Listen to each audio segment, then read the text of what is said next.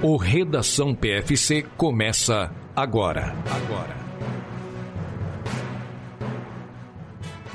O Redação PFC número 57 deste dia 4 de junho. Falta oito, faltam oito dias para a Maratona de Porto Alegre. Todos já estão nervosos, ansiosos. Mas nós estamos aqui porque nós temos um compromisso com a informação e a gente fala aqui tudo o que é importante para você. Eu, em Augusto, terei a companhia de Marcos Boazzi. Tudo bom, Marcos? E aí, pessoal, tudo bem? Estamos a uma semana da Maratona de Porto Alegre. Eu não consigo mais esconder a minha ansiedade. Aí, que o pessoal pode ver também lá no YouTube, Marcos está lá com a sua ansiedade. E o Redação PFC acaba sendo também um espaço onde ele é, é muito imediato a gravação e publicação, então aqui vocês têm um panorama meio que é, da hora o que está acontecendo e também como foram nossos treinos na semana, a gente acaba falando algumas coisas aqui, acaba acontecendo também neste sábado, que é o Dia Internacional das Crianças Vítimas de Agressão e Dia do Engenheiro Agrimensor. E também nesse dia nasceu o Abel Kirui, lá em 1982. Ele é um corredor queniano de longa distância que foi bicampeão mundial da maratona em 2009 e 2011, além de ter sido prata na maratona dos Jogos Olímpicos de 2012. E o mais interessante é que ele tem um PB de 2 horas 5 e 4 que ele fez em 2009. Hoje em dia pode não parecer assim, ah, tão espetacular, mas na época foi o nono melhor tempo do mundo.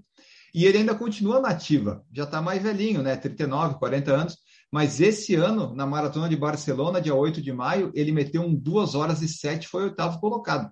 Então ainda continua bem, né? Já está uns bons anos correndo em alto nível. O Abel Kirui, fica os parabéns para ele e vamos para as notícias. It's time for the news. Alisson dos Santos conquistou mais um ouro e segue líder do ranking da Liga Diamante, ou Diamond League, Marcos Boas. É, já, já se preparou para tradução simultânea aí, né? Para não acontecer igual do último, do último redação PFC. É, o Alisson, que mais uma vez, mais uma etapa da Diamond League, meteu um ouro aí nos 400 metros. Ele se distanciou um pouquinho mais na, na liderança do ranking mundial da World Athletics e nessa edição ele fez o tempo de 47 e 23 para ganhar a prova e aumentar sua coleção de ouros lá. O porta-medalha dele deve ser bonito, né? Só uns medalhão de ouro, tudo pendurado, deve ser legal, deve ser bom. Ele que é o dono da terceira melhor marca da história, né? Que ele fez 46 e 72 lá em Tóquio. Começando muito bem a temporada, vamos ver, né? Se essa progressão se mantém porque ele já venceu a etapa de Doha, no Qatar, dia 13 de maio, que a gente falou aqui, e venceu essa agora, né? Então a preparação parece muito boa para o Mundial que vai acontecer lá em julho nos Estados Unidos. Aliás, no mesmo lugar onde estava tendo essa etapa da Diamond League, né? Em Eugene, também no Oregon. É lá que vai ser o Mundial, não é isso? Exatamente. Então, o Mundial vai ser lá. Que, aliás, na prova que o Alisson ganhou, dois americanos completaram o pódio. O Khalifa Rosser e o Quincy Hall ficaram em segundo e terceiro, respectivamente. E já aproveitando que a gente está falando do Prefontaine Classic, lá que aconteceu na, lá em Eugene, no Oregon, nos Estados Unidos, nós falamos no último redação né, que ia ter a Guidei, que ia ter o Shape TG e tal, e no final das contas, né, Marcos, ah, não aconteceu nada assim de, ah, vamos noticiar aqui. A Guidei perdeu nos 5 mil metros, porra. É, na verdade eram, eram eventos, é, até engraçado isso, eu demorei para entender isso, mas, bom, bom, vou falar aqui, porque talvez alguém também não tenha entendido. Tiveram dois eventos de 5 mil no masculino. Um era o evento da Diamond League dentro do Prefontaine Classic. E teve um evento específico que era para o Cheptegei tentar quebrar o recorde. Então, é, foram duas provas, na verdade. Então, se você pegar o resultado da Diamond League, quem ganhou foi o Berihu Aregawi, que não tem nada a ver, ele não estava na prova que o Cheptegei correu, ele fez 12,50. O 5 mil específico que o Cheptegei tentou fazer, ele fez um 12,57,99. Ou seja, também não quebrou o recorde, né? O recorde é do próprio Cheptegei e ele não conseguiu bater. É, mas era um evento específico, então era aquele evento que tem as luzinhas por dentro da pista, mostrando qual seria o ritmo que o corredor teria que estar e tudo mais. Mas foi isso, o Cheptegei não, não quebrou o recorde.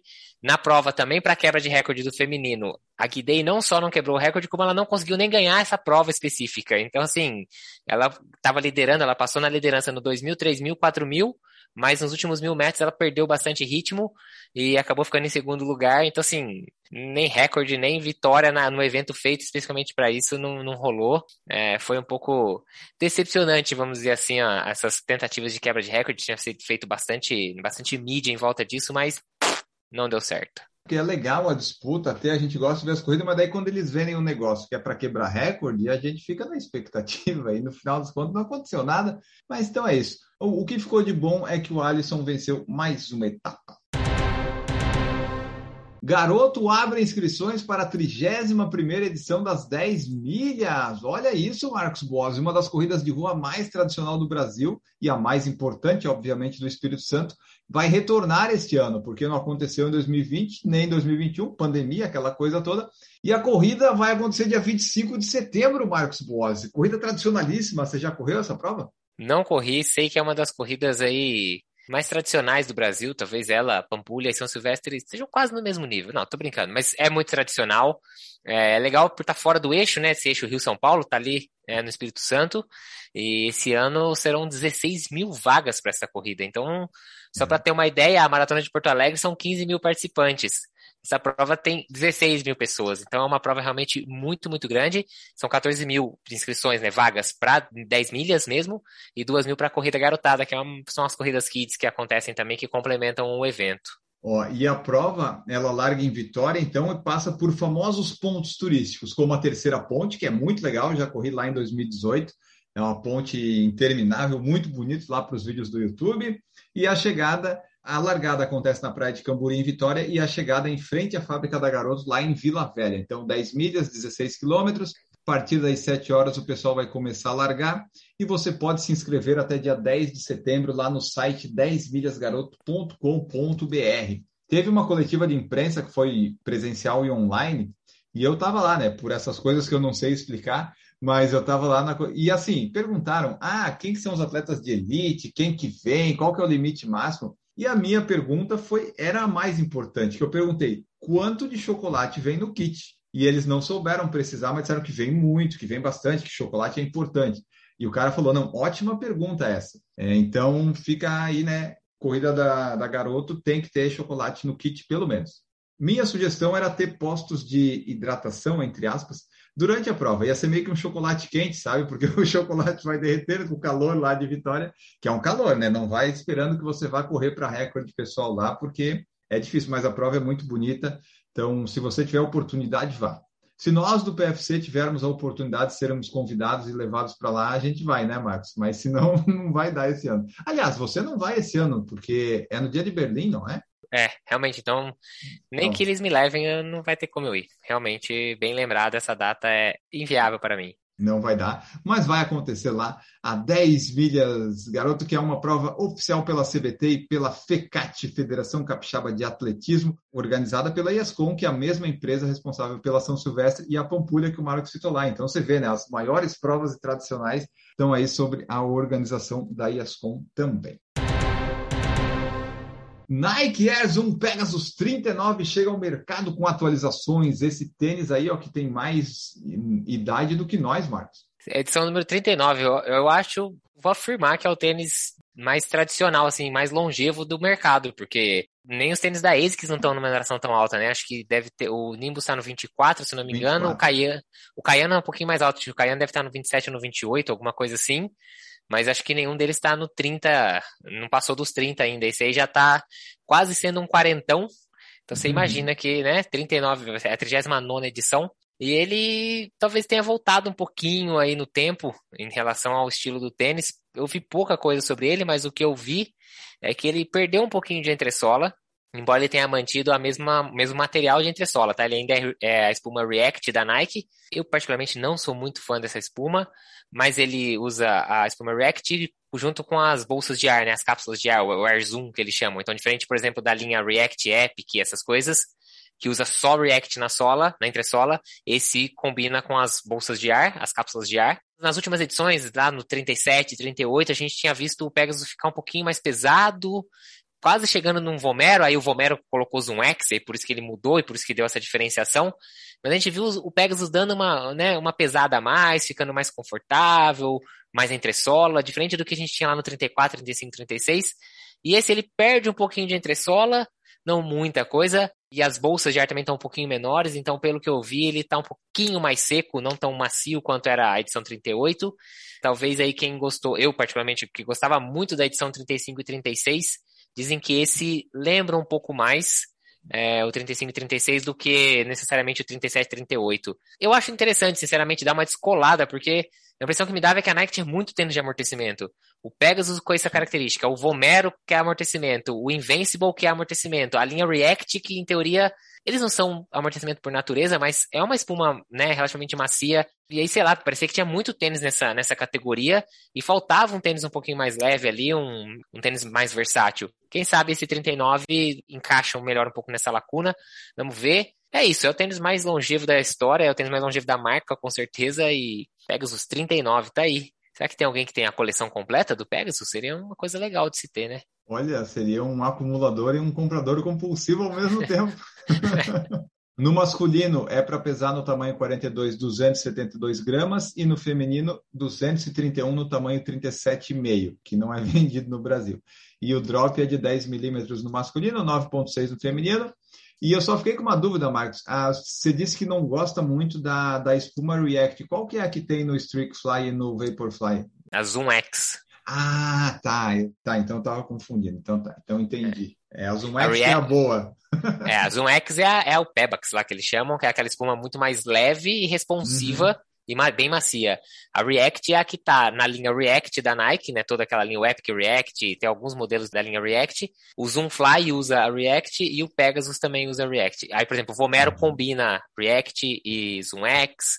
Em alguns tênis são mais combinados. Então, para você que se interessou e quer comprar, o Nike Zoom Pegasus 39 já está disponível desde quarta-feira, 1 de junho, exclusivo para membros lá no nike.com.br. E a partir do dia 7 de junho, ou seja, terça-feira, vai estar disponível para revendedor selecionado. Os barulhinhos que você ouviu do teclado é o Marcos Boss já indo atrás de um tênis. Não pode, Marcos. Segura aí que o Marcos do futuro está com muita conta para pagar. Não pode esse. Esse não pode. Eu fui pegar o preço para trazer a informação do preço aqui para quem quiser. É 899,99. Não é um preço lá barato, né? Mas é o preço que está aí, está no padrão do que está acontecendo ultimamente. Então, se você quiser, vá lá comprar. Se a gente tiver a oportunidade de testar, nós trazemos review em breve. Mizuno apresenta o Wave Skyrise 3 em evento em Ouro Preto, em Minas Gerais. Você viu isso, Marcos Boss? Na sexta-feira passada, dia 27 de maio, a Mizuno levou 34 corredores para correr num dos percursos mais históricos do Brasil, a Estrada Real, e para testarem Wave Skyrise 3. Olha só que interessante. Eu sei que o Gustavo Maia estava lá, eu estava vendo nos stories, mas achei interessante essa, essa, esse evento para levar. Eu, sinceramente, eu não sabia que era do, do, lançamento do tênis. Eu vi assim, pô, que legal o pessoal fazendo essa Insane Runners Experience, né? Assim, pô, que legal estão fazendo um evento, mas eu não fazia a mínima ideia que era para lançamento do tênis, mas está aí, o Wave Sky Rise 3 está lançado da Mizuno. Eu tenho que ser muito sincero e te falar que eu também vi que eles estavam lá, mas eu não tinha ideia que era o lançamento do tênis. Eu acho que, alô, Mizuno, dava para ter dado uma ênfase no lançamento do tênis aí com os influencers. Bom, sei lá, pelo menos os que eu sigo. Mas é isso, esse modelo, eu particularmente estou bem por fora de tênis da Mizuno, porque a Mizuno ficou, né, ela ficou para trás numa época, ela vem correndo bem melhor agora, vem correndo atrás do prejuízo que ela ficou, dessa lacuna que ela ficou quando as outras marcas acabaram se desenvolvendo, e tá aí lançando o Skyrise 3. Esse modelo faz parte da categoria de máximo amortecimento da marca. Uma coisa legal dos tênis atuais que eu acho assim, eu não gosto muito de tênis com amortecimento, essas coisas, mas cada vez mais eles estão ficando mais leves e mesmo os que não são tão leves, a tecnologia toda dele não te faz sentir o peso que aparentemente ele tem. Então eu tenho gostado bastante as minhas pernas também dos tênis de amortecimento, sabe? Então estou começando a redescobrir e a gostar desses tênis aí. É, no seu caso que no caso você recebeu esses Nimbus mais novos, né? É legal porque você não precisa gastar né, o valor do tênis, porque não é o seu tênis preferido, mas você está tendo a chance de ver que eles estão evoluindo demais, né? Que é, por exemplo, eu realmente fiquei parado nos tênis de amortecimento lá de trás e eu tenho ainda aquela ideia, ah, não, tênis pesado, não sei o que, blá, blá. Mas já escutei muita gente falando muito bem, por exemplo, dos Nova Blast da vida, o próprio Infinity Run da Nike, que quando você põe no pé e corre, ele não aparenta ter o peso que Isso. ele tem na balança, né? Ele parece realmente um tênis bem mais leve, por questão de resposta e estabilidade e tal. Falam que realmente esses tênis vêm evoluindo demais ultimamente. É, a tecnologia tem ajudado muito nisso. É, é, bem interessante, porque é realmente quando a gente começou a correr, pelo menos há uns 10 anos, você ia pegar um Nimbus e tal, ele até pode dizer, ah, esse Nimbus está mais leve que o anterior, mas era sempre né, meio que um trambolhão, um peso assim, agora tá, tá ficando legal. Eles fazem até o Nimbus Light 3, por exemplo, né? Que eles fazem um Nimbus mais leve do que o Nimbus para quem quer fazer uma transição. Mas então tá, o Mizuno Wave Skyrise já está à venda no site da marca, mizuno.com.br, ao valor de R$ 799,90, com um peso de 250 gramas no feminino e 295 no masculino. E agora vamos para a cota semanal de notícias interessantes que nós trazemos para vocês, as notícias peculiares que só dizem respeito ao PFC. Pai canadense vence a maratona de Buffalo enquanto empurrava seu filho no carrinho, Marcos Boazzi. Rapaz, vamos lá. O Lucas McEnany, de Waterdown, ele venceu a corrida aí em Buffalo correndo para 2 horas 33 e 29, empurrando um hum. carrinho com o seu filho dentro. Rapaz do céu, o cara é rápido, hein? Não é possível. Ele que é canadense, né? Ele nasceu, ele é de Ontário, no Canadá. Ele não só venceu essa maratona de Buffalo no domingo, mas fez isso com o seu filho de dois anos. Ou seja, não é um bebezinho levinho. Dois anos já não é um negócio é. assim, né? Realmente não é, não é muito fácil. Ele não conseguiu quebrar o recorde, que é de 2,31,21, que foi estabelecido em 2016 por um pai que empurrou sua filha de 4 anos. Quatro Mas anos. chegou bem. É mais difícil ainda, né? Ele que tem 35 anos, empurrando o seu filho de 2, fez 2, 33, 29. Então ele ficou aí um pouquinho acima de 2 minutos do recorde mundial. Mas eu diria que tá no páreo, hein? Acho tá. que dá, hein? Não dá, não? Porque, assim, ele tem. Ele fazia maratonas para 2 horas e 18 quando deu uma afastada do, do, do esporte por causa que o filho nasceu lá e tal. Aí ele recebeu um carrinho de bebê da esposa, né, de corrida, e daí ele foi correndo, correndo e viu que dava. Então ele foi buscar o recorde, não conseguiu, mas conseguiu vencer uma maratona. Que eu acho que é interessante também, né? Chegou 20 segundos na frente do segundo colocado, que deve ter ficado muito. Imagina, você perdeu uma maratona com um cara que estava empurrando um carrinho de bebê, como é que você não deve ficar, né? Não, e, e assim, o mais incrível é que ele fala que ele estava no ritmo para bater o recorde até faltar uns 5 km na prova. E aí depois uhum. as pernas dele realmente pff, falharam, pararam. E ele começou a fazer o final da prova aí já mais devagar. No caso dele, um ritmo de 4 minutos por quilômetro, o que, né, o ritmo Sim. que ele vem fazendo é um ritmo mais devagar. E acabou que ele não conseguiu a quebra do recorde, mas com certeza está no páreo. E ó, fiquem ligados no PFC, aqui na redação PFC, que muito em breve a gente deve trazer mais uma notícia desse cara aí, quem sabe dizendo que ele conseguiu a quebra do recorde. É, e eu, se fosse ele, aproveitava antes da filha fazer 3, 4 anos, né? Aproveita que tá com dois, que tá levinho. Depois, o cara lá, o que fez o recordista, fez 2,31 com uma filha de 4 anos. Então, né, tem um certo limite aí de peso. Então, a maratona de Buffalo voltou, né, depois de anos sem ser realizada por causa da pandemia. É uma corrida muito popular, porque tem um percurso que classifica para Boston, que é plano e rápido. E esse ano foram mais de 5.800 corredores de 43 estados e 13 países. Continuando aqui nas notícias peculiares do PFC, mulher de 95 anos bate recorde da faixa etária de 5 quilômetros no Canadá. Olha isso, eu trouxe essa notícia porque ela, ela é do Canadá, né? Mas eu gostei, Marcos, porque ela fez o tempo de 58 e 52 nos 5 quilômetros. Foi o tempo mais rápido da história de uma canadense é, 95 anos mais. Só que assim, na corrida que ela participou, ela foi a segunda na matéria disse que ela foi assim, tipo, ela ficou muito atrás da primeira colocada, que fez 48 minutos nos 5 quilômetros, mas a, a, que fez primeiro tinha 80 anos, 15 anos a menos, né? Meu Deus do céu, essa, você vê que, que disputa emocionante, né? Você imagina, a senhorinha de 80 anos ganhando com 48,01 e a senhorinha de 95, pô, senhorinha sacanagem, dá nem pra falar isso, chegando logo em seguida com 58, 52. Rapaz, a corrida é emocionante. Imagina o narrador, que empolgação que ele não deve ter trazido para essa prova, hein? De qualquer assim, jeito, é, o fato é incrível. A senhorinha meter 5 km já tá bom demais, né? Não, já tá ótimo. E é interessante que daí a corrida ela só tem categoria acima 80 a mais, né? Então, claramente, a, a nossa querida Rejane Fairhead ficou prejudicada, porque tinha 15 anos a menos nas costas. Mas o mais interessante é que o tempo da vencedora, a Mary Mulally, que fez 48,01, ela está 20 minutos atrás do recorde da categoria 80 mais, que foi estabelecido pela Alice Cole. Em 2015, com mais de 80 anos, ela fez 28,38. Isso que me impressionou. Com Meu mais Deus. de 80 não. anos, você correu sub-30. Pai do céu. Essa ah, tem que investigar se não era gato, hein? Aquelas certidão de nascimento falsificada igual do futebol aqui, não é possível. 28, 38, pra senhorinha de mais de 80 correr 5. Mas ó, não foi só isso não. A Regiane Fairhead, que fez os 58 e 52, você tem ideia que ela perdeu o recorde mundial por um pouquinho mais de 3 minutos. O recorde é 55 e 48. Eu acho ah. que ela tá no páreo, mas ela tem que ir rápido tentar outra prova, porque não sabemos quanto tempo ela vai ter para tentar isso, tadinha. É verdade. é verdade. Cada dia que acorda é uma vitória, tem que comemorar, né? Então.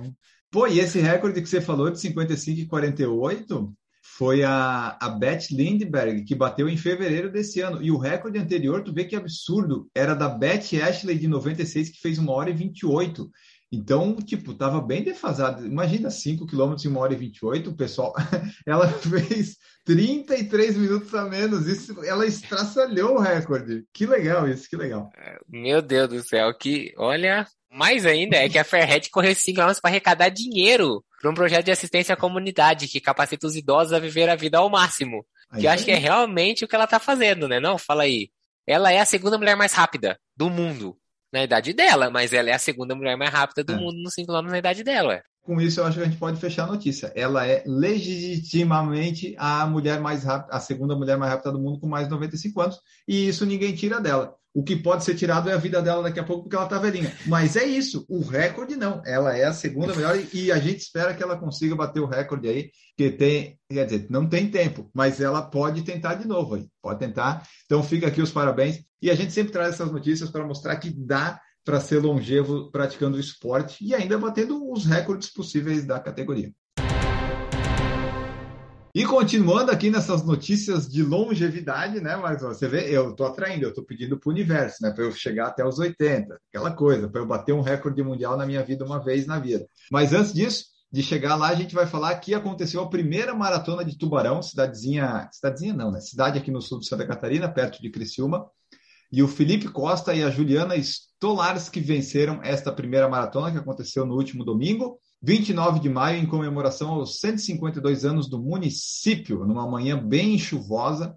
Foram mais de 500 atletas envolvidos. E o Felipe da Costa, o Felipe Silva, ele já participou de um podcast aqui conosco. Ele gravou no fim de 2019, se eu não me engano.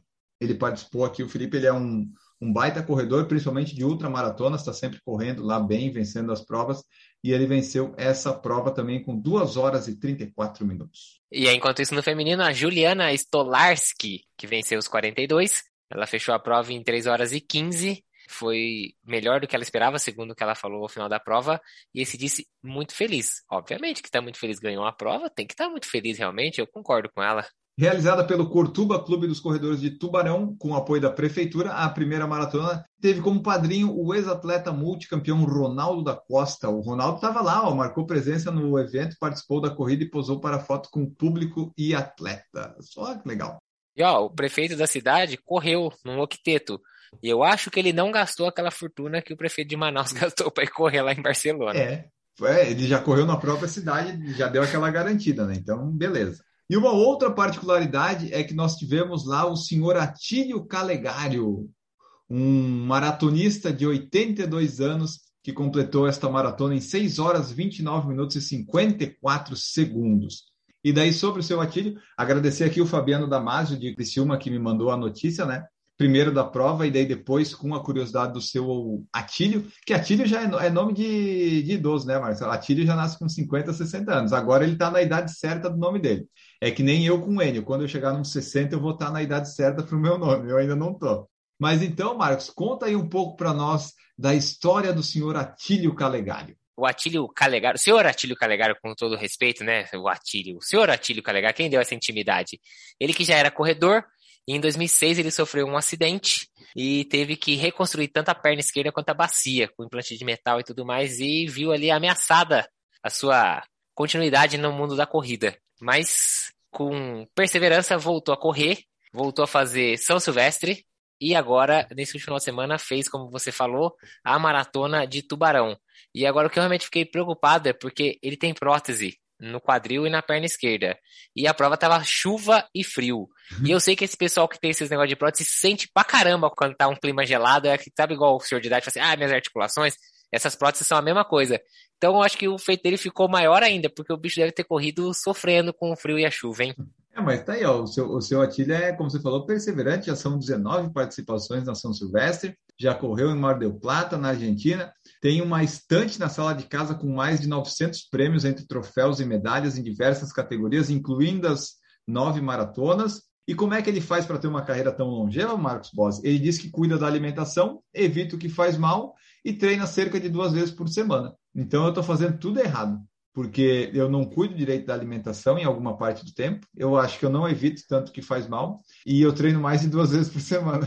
É, se você está chamando as coisas do universo aí, acho que você tem que talvez mudar as suas, ajudar, suas né? atitudes. Né? Tem que ajudar. Milagres não acontecem assim, não. E esse detalhe, Marcos, que ele falou aqui, ó, quando está se aproximando das competições, ele intensifica os treinos, porém, com a idade, ele afirma que perdeu um pouco da agilidade, mas a resistência física permanece a mesma. É isso aí, também se com 82 anos não tiver perdido a agilidade, meu amigo, tem alguma coisa errada, você é uma máquina. Então, fique tranquilo, seu Atílio, o senhor está bem demais. Exatamente, então fica aqui nosso registro do, do senhor Atílio Calegaro, de 82 anos, que está aí correndo, ah, né, adoidado, já fez uma maratona agora e está sempre participando. O filho dele, o Jardel, que sempre acompanha, falou que o pai nunca parou de treinar e é 99,9% força de vontade. Então, ele acompanha o pai e ainda se encarrega de angariar patrocínio e patrocinadores, apoiadores, porque afinal, né, participar de competições esportivas exige algum investimento, isso é muita verdade. Ah, e o último detalhe aqui, ó. Ele faz parte da equipe de corredores de 13 de maio, o 13 Runners, e é campeão do ranking da Cortuba. E olha só, ele não pensa em pendurar o tênis o mesmo que o acompanha há nove anos. Ele é do meu time. A gente não se desfaz dos tênis. Ele deve ter um Hyperspeed 7 e ele é. quer se desfazer, né? Não, mas é então, tênis antigo. Parabéns para o seu Atílio Calegari, maratonista aos 81, 82 anos. Muito bom. Segredo para se manter nativa, ele fala aqui, ó, para vocês que querem saber como é que funciona. Pensar sempre positivo nas corridas, nos treinos, às vezes bate o cansaço, mas penso, não vou parar. Penso sempre em chegar no local certo. Se pensar negativo, já sabe como é. Vai tudo para baixo. É a experiência, né? A experiência de quem sabe. Então, pensando positivo e nos preparando para a minha meia maratona e a maratona de Marcos Boas em Porto Alegre, vamos embora neste sábado, Marcos. Deixa aí teu tchau que nós temos que correr. Bora, o último longuinho do ciclo, eu chamo de longuinho, que agora né, já estamos diminuindo o volume, tem 24 km para correr no sabadão, então vamos embora. Vamos fazer como seu Atílio, pensar positivo que a prova já está aí batendo na nossa porta. Exatamente. Nós ficamos por aqui e só agradecer ao Alfredo Madeiro que comentou lá no Spotify. Parabéns pelo podcast PFC é Show, no do Redação PFC 56. Muito obrigado, Alfredo. Nós ficamos por aqui, vamos embora e voltamos no próximo. Tchau para todo mundo.